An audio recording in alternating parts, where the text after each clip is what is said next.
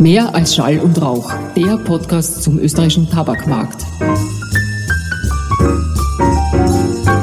Hallo Ralf, herzlich willkommen. Welches Thema hast du heute für uns und unsere Zuhörer vorbereitet? Ja, vielen Dank, Dagmar, und herzlich willkommen, liebe Zuhörerinnen und Zuhörer. Ich freue mich, heute einen ganz besonderen Gast bei uns begrüßen zu dürfen, Josef Brischel, Obmann des Bundesgremiums der österreichischen Tabaktrafikanten.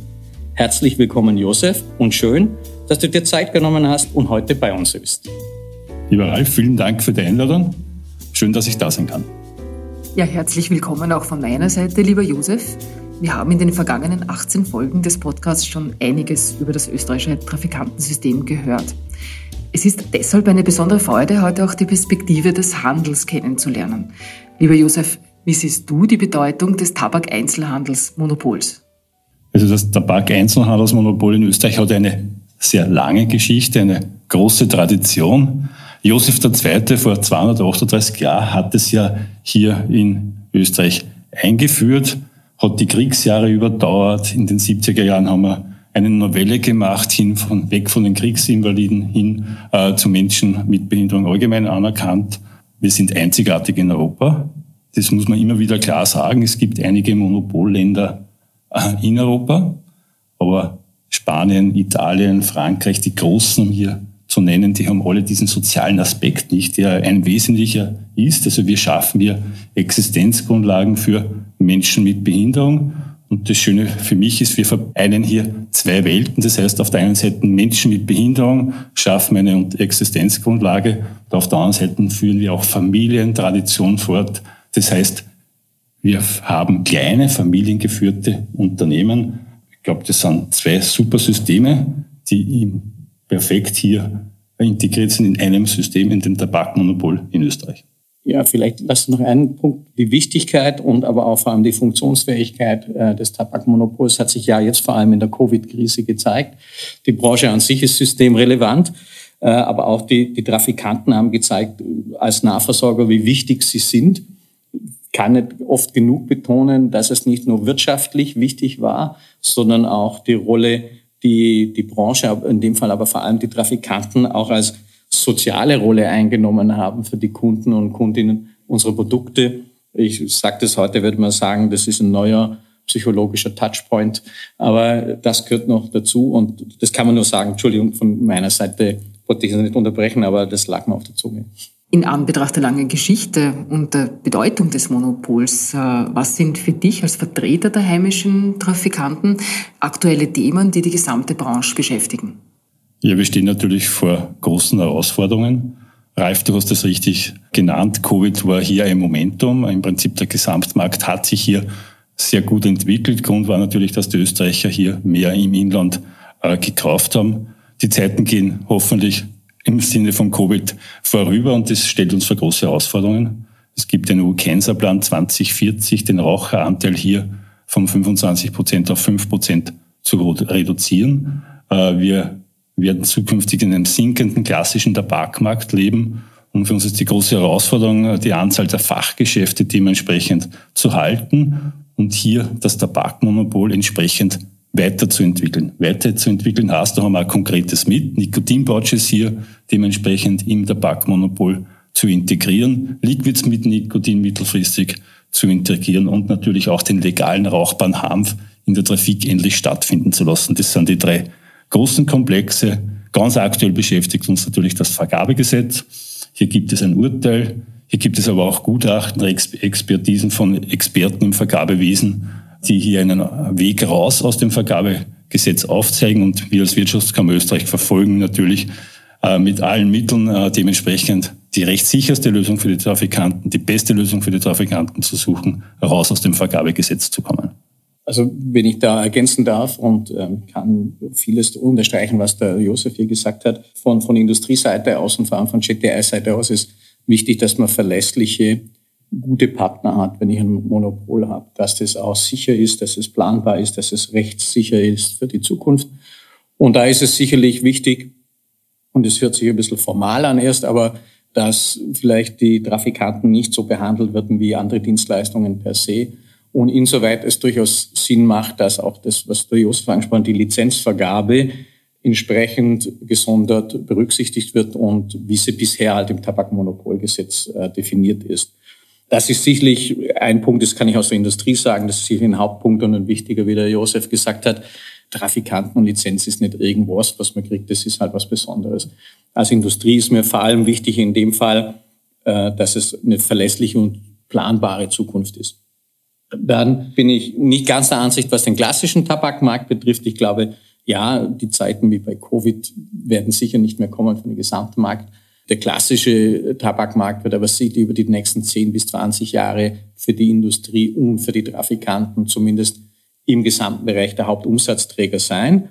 Ich bin aber auch der Ansicht, und das ist dann so, so die Diskussionen, wenn ich schon ein Monopol habe, wenn ich eine Lizenz habe für, ein, für, ein, äh, für einen Einzelhandel, wenn der Jugendschutz da garantiert ist, was der, der Grundsatz ist, dann sollten dort auch alle sensiblen Produkte in diesem Laden, also in diesem Einzelhandel äh, gekauft werden können. Und das betrifft bestimmte Produktkategorien wie Nikotinpouches, wie der Josef richtig gesagt hat, wie von E-Zigaretten über Tabakerhitzer per se. Und die sollten auch ins Monopol und als Monopolgut gehandelt werden.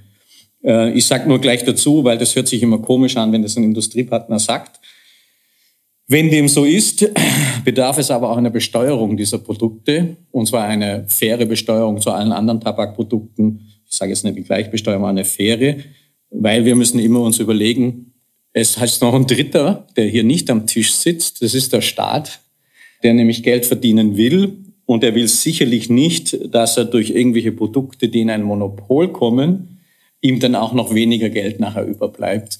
Das im Ganzen, aber ich kann das unterstützen und ich glaube auch, dass der Ansatz, und dann mache ich Schluss, Entschuldigung für die etwas längeren Ausführungen, ein vernünftiges Lizenzrecht, Rechtssicherheit, Stabilität für die Industrie wichtig ist, eine Erweiterung, was ins Monopol kommt, an Produkten, damit die auch dort wirklich in der Trafik verkauft werden können und eine faire oder ich würde mal sagen, bei vielen Produkten eine gleiche Besteuerung wie zur Zigarette, damit der Staat nicht durch die Finger schaut.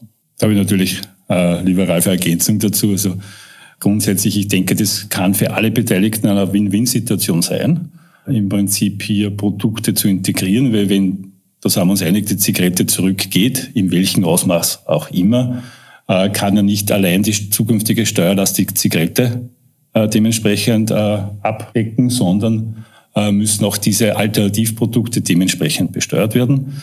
Hier brauchen wir eine marktgerechte Besteuerung. Das heißt, dass wir auch hier wettbewerbsfähig sind, mit unseren Nachbarländern äh, auf dieses schon Rücksicht zu nehmen. Aber es gehört der Schritt gemacht, dass diese Produkte ins Monopol integriert werden mit einer entsprechenden Steuer. Das System ist ja dann schon perfekt ausgerichtet und dann kann man ja von Zeit zu Zeit die entsprechenden Schrauben äh, in die richtige Richtung drehen und die Sicht ganz klar, das ist eine Win-Win-Situation. Also eine Win-Win-Win-Situation, um es richtig zu sagen, für den Finanzminister, für die Industrie und natürlich für uns Tabaktrafikanten. Also ich liebe das natürlich sehr gern, wenn der Kriminalroman, wenn der lieber Josef sagt, das ist eine Win-Win-Win-Win-Situation.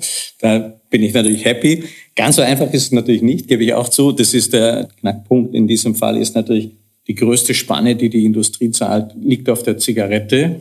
Das heißt, ich als hauptsächliches Anbieter von Zigaretten zahlen dann natürlich das meiste. Und ich sehe das natürlich ungern, wenn die anderen Bereiche nicht so viel dazu beitragen. Das soll die gleiche Spanne haben oder auch mehr haben. Und ich glaube auch, die Spanne muss dann dementsprechend, wenn es Steuer gibt, angepasst werden. Da braucht man nicht drüber reden. Und dann haben wir die sogenannte Win-Win-Win-Situation geschaffen. Das Schöne ist, jeder hat seine eigene Perspektive. Aber ich denke, das zeichnet uns ja aus. Wir haben eine gute Gesprächsbasis. Wir haben unterschiedliche Ansätze, unterschiedliche Interessen. Aber wir sind konsensfähig. Und das ist das Wichtigste, dass wir hier Konsense schließen, dass wir hier auch dementsprechend gute Vorschläge in die Politik implementieren, damit man dann Lösungen hat, wo man für alle, ich wiederhole mich gerne, eine Win-Win-Win-Situation hat. Okay, ich wiederhole jetzt nicht mehr Win-Win-Win, aber unterstreiche ich selbstverständlich verständlich so. Ich meine, vielleicht manche Zuhörerinnen und Zuhörer meinen, um was reden die da jetzt eigentlich? Eigentlich grundsätzlich, dass man das nochmal versteht, ist, ich habe einen ganz besonderen Markt, das ist ein Tabakmarkt, ich habe ein ganz besonderes Einzelhandelssystem mit, wie der Josef vorher gesagt hat, mit vorzugsberechtigten Behinderten. Und ich, wir sind einer der größten Steuerzahler der Republik und mit 15.000 Mitarbeitern insgesamt äh, sicherlich äh, nicht gerade uninteressant. Um das zukunftssicher zu machen, sind diese Schritte notwendig. Und ich gebe es dazu, die Ansätze sind ein bisschen unterschiedlich, aber ich glaube, es ist richtig, wenn die Industrie da, die das Fachwissen hat, dementsprechend auch an den richtigen Stellen platziert. Darf ich vielleicht noch mal fragen, äh, Vergabegesetz, kann man das für die Hörerinnen und Hörer in zwei, drei Sätzen einfach erklärt darstellen? Ich mache einmal einen Versuch, gerne. Ja. Vergabegesetz ist im Prinzip, es gibt ein Vergabegesetz. Äh, grundsätzlich ist die Ausrichtung, dass man hier Straßenbauprojekte, Autobahnbrücken hier ausschreibt. Es gibt aber mittlerweile ein Urteil, dass hier diese klassische Trafikausschreibung hier in das Vergabegesetz hineinfällt.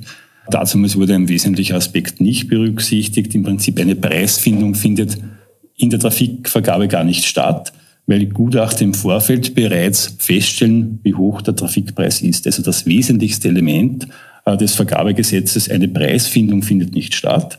Es geht dann letztendlich um soziale Komponenten und da sind wir der Meinung, das hat eigentlich im Vergabegesetz nichts verloren und wir haben hier äh, Rechtsexperten beauftragt. Zum einen äh, Professor Eicher von der Universität, Dr. Schramm, die Vergabekanzlei in Österreich im Prinzip der letzten 20 Jahre immer Top 1 im Ranking. Die haben in einem Gutachten einen Weg raus aus dem Vergabegesetz aufgezeigt und das ist klar unsere politische Forderung, äh, dementsprechend das mit einer Novelle möglich zu machen, weil ich sehe auch hier zukünftig Gefahren, die Gefahren sind, wenn eine EU-Novelle kommt im Vergabewesen, äh, wird es kaum Rücksicht nehmen auf das Spezifikum der Tabaktrafik in Österreich. Letztendlich geht es ja klassisch um Bauprojekte und andere Sachen. Okay, wunderbar, danke. Das ist, wie soll man sagen, die Segnungen einer Vereinheitlichung von ich kaufe eine Schaufel, bis ich baue eine Brücke, bis ich vergebe eine Trafik.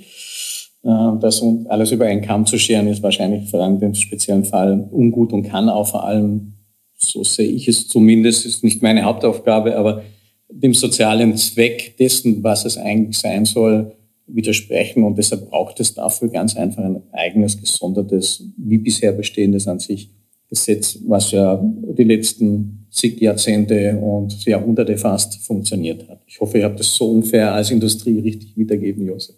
Ich bin, bin erstaunt, dass du im Prinzip meine Richtung äh, da argumentativ unterstützt. Also wir haben gehört, dass es eine unglaublich lange Tradition gibt, seit Josef II. Ähm, wir haben gehört, dass es auch äh, neben den aktuellen Herausforderungen wie einer Pandemie aber auch ein Vergabegesetz gibt, was euch doch herausfordert ähm, und nicht immer leicht ist, wahrscheinlich äh, als, als Branche zu, zu nehmen.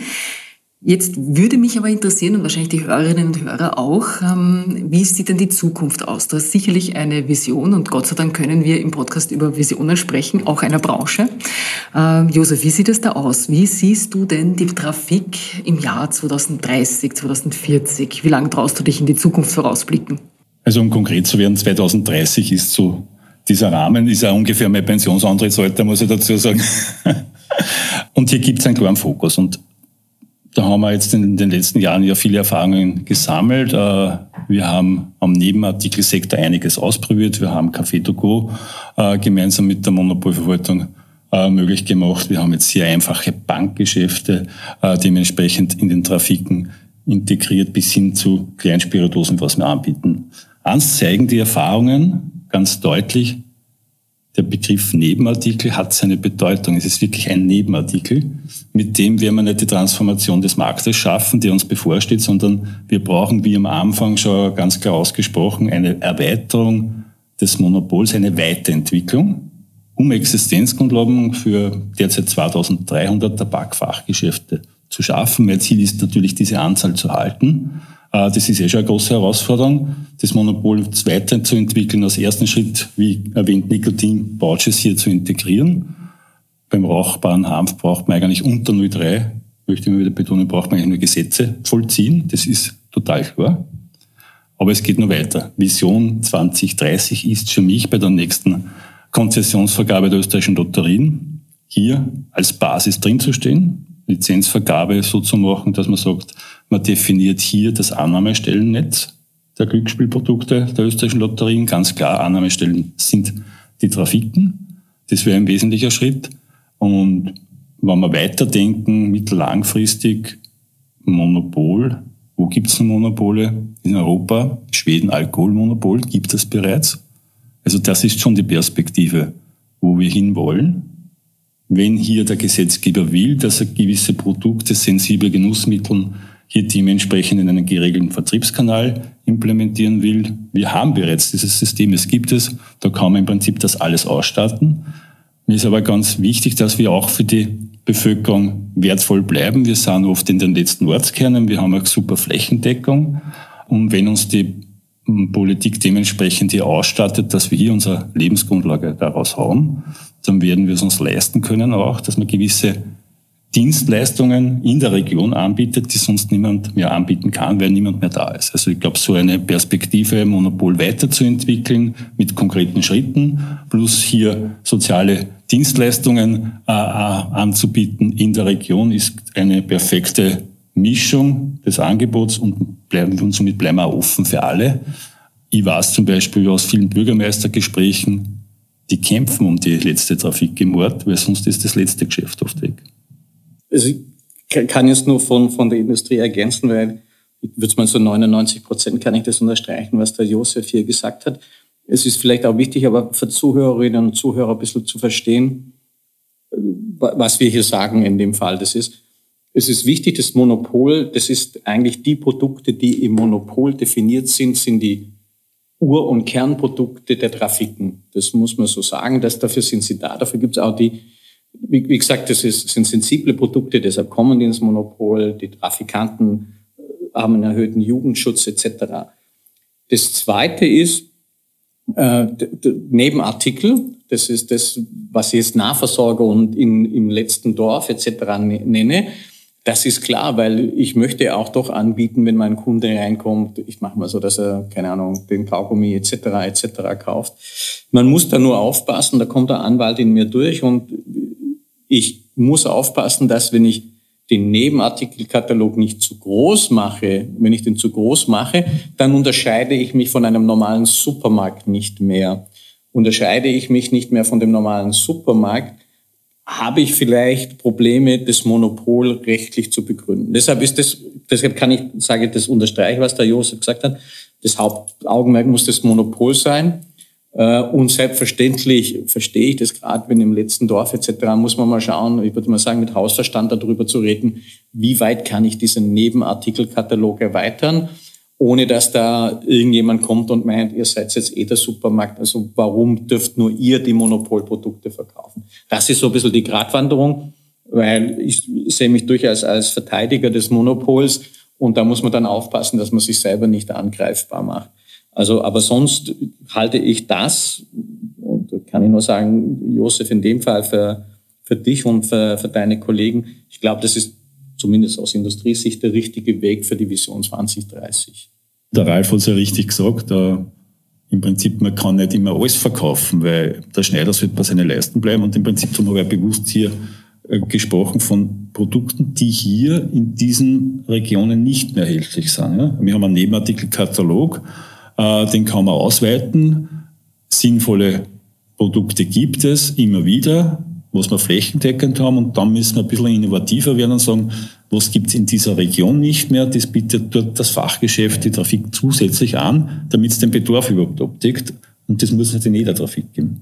Ja, und vielleicht auch zur Ergänzung, weil das vielleicht auch falsch rüberkommt. Das ist nicht vor allem von der Industrie her also ich bin ein Marktwirtschaftler durch und durch. Man schreit ja nicht nach Regulierung und Maßregelung, sondern ganz einfach, wenn ich, und das möchte ich jetzt gar nicht diskutieren, einen sozialen Zweck habe und ich sage, ich habe bestimmte Produkte, die sollen bestimmt unter bestimmten Voraussetzungen nur verkauft werden, dann kann nur der Weg so sein. Äh, also dann muss ich ihn richtig durch, dann kann man es nicht halbseiten machen, dann muss man es so machen gebe auch ganz offen zu, es gibt andere Länder, da wäre es für die Industrie günstiger, weil man nicht so viel Marge zahlt, wo dem nicht so ist. Aber Österreich hat sich für den Weg entschieden und dann muss man ihn einfach konsequent durchsetzen. Und es ist da alles, was der Josef gesagt hat, richtig. Weil wenn es so eine halbgescharrte Sache ist, Entschuldigung, da ist keinem damit geholfen, weder dem sozialen Zweck noch dem dem Zweck dessen, dass ich einen bestimmten Jugendschutz habe, noch ist den Trafikanten, noch den Vorzugsberechtigten geholfen. Also wenn schon, also würde man sogar extrem sagen, entweder man lässt das ganz bleiben oder ich mache es richtig, dann muss es aber auch richtig durchziehen. Das ist nicht deshalb, es hört sich immer komisch an, deshalb will ich das noch betonen. Ich bin kein Freund von, von Regulierungen oder dass das nur irgendwo an sich verkauft wird. Aber wenn einmal ein Staat das entschieden hat, dann muss es richtig machen. Das ist, äh, das ist das, wie wir das sehen. Und deshalb kann ich das, was der Josef hier gesagt hat, nur unterstützen. Ja, die Trafik als Ort der sozialen Begegnung äh, in Ortschaften, wo es keine Geschäfte mehr gibt, das ist, finde ich, besonders hervorzustreichen. Das ist etwas, was man sich hier, wo wir jetzt in Wien im Aufnahmeort sitzen, nicht vorstellen können. Aber äh, bleiben wir in Niederösterreich im Waldviertel, Weinviertel, Burgenland, überall in jedem Bundesland gibt es wirklich entlegene Orte. Äh, und da Geschäfte am Leben zu erhalten, die äh, natürlich Tabak verkaufen, aber auch sonst Orte der Begegnung sind, ist ein interessanter Ansatz. Wobei äh, als Ergänzung dazu, also auch in Wien gibt es diese Grätzl, auch diese Kleinstruktur. Also es ist jetzt nicht nur ein Problem des ländlichen äh, Raums oder dieser Täler, sondern ich glaube, das haben wir überall in Österreich, dieses Thema. Und Covid hat es ja gezeigt, dieses Bedürfnis der Menschen. Ich glaube, da ist sehr viel Konsumenten wieder bewusst geworden im Prinzip, Du hast zum Supermarkt gehen können, in der Apotheken und im Trafik in Wirklichkeit. Das waren die sozialen Kontakte. Ja. Die haben irrsinnig stattgefunden, waren wertvoll. Und wenn ich uns mit anderen Handelsstrukturen vergleiche, sieht man ganz deutlich, im Supermarkt bei der Kasse wirst du jetzt nicht viel reden können. Da ist der Kundendruck von hinten schon enorm. Äh, bei uns gibt es viel äh, sicher das eine oder andere Gespräch äh, und manche Kunden kommen dreimal am Tag. Das darf man nicht vergessen. Also für die sind wir wirklich Anlaufstelle. Und das ist kein leeres Wort, keine leere Hülse, sondern wir sind wirklich ein Kontaktzentrum innerhalb dieser großen äh, österreichischen Struktur. Es mutet manchmal an, man wäre in der großen Vergangenheit, wenn man, wenn man Trafik sieht etc. Äh, und wie der Josef richtig gesagt hat, ich glaube, die letzten drei Jahre haben uns gezeigt, dass vieles plötzlich wieder anmutet wie in den 80er Jahren oder 70er Jahren oder noch davor weil wir, glaube ich, feststellen, dass in diesen Krisenzeiten bestimmten Sachen einfach wichtig sind. Äh, und ich glaube, da braucht es eine Trafik, eine moderne Trafik. Und es braucht sicherlich äh, eine Zukunftsperspektive für diejenigen, die eine Trafik betreiben, weil man darf ja auch nicht vergessen, jetzt gleich als Industrie aus Konzern kommend, einer, der eine Lizenz hat, darf nur eine Trafik haben. Das ist ein Einzelunternehmen an sich. Äh, und das ist sein Ein und Alles in, in dem Fall, oder sollte es auch sein. Und äh, deshalb kann ich nur hoffen, in dem, weil wenn wir auch in einzelnen Details unterschiedlicher Ansicht sind, dass es der richtige Weg ist äh, nach vorne. Mhm. Lieber Josef, du noch ein Wort zum Schluss?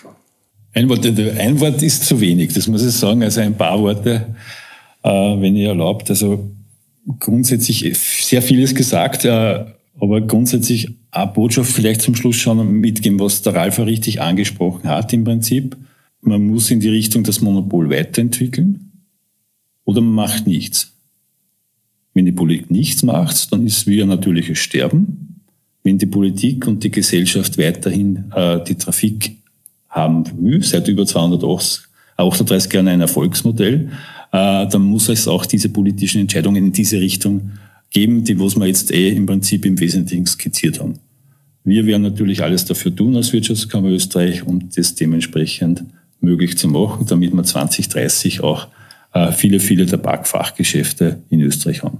Kann es nur nicht sein, das sage ich als JTI in dem Fall, da ja die 238 Jahre auf uns zu treffen als Unternehmen, weil in dem Fall waren wir die Tabakregie. Das gehörte uns, also wir fühlen uns etwas historisch verantwortet, verantwortlich da, damit. Und ich glaube, wir haben in den letzten 238 Jahren immer einen Weg gefunden, die Trafiken voranzubringen bringen und zu entwickeln. Und ich kann nur hoffen, es werden mindestens nochmal 238 Jahre, also oder mindestens, also weit über deine Pensionierung hinaus, die du vorher erwähnt hast, Josef, und hoffentlich auch weit über meine Pensionierung hinaus. Das war ein schönes Wort zum Schluss. Danke, lieber Ralf, danke, lieber Josef, für diese wirklich sehr schöne Diskussion heute und äh, auf bald. Gerne.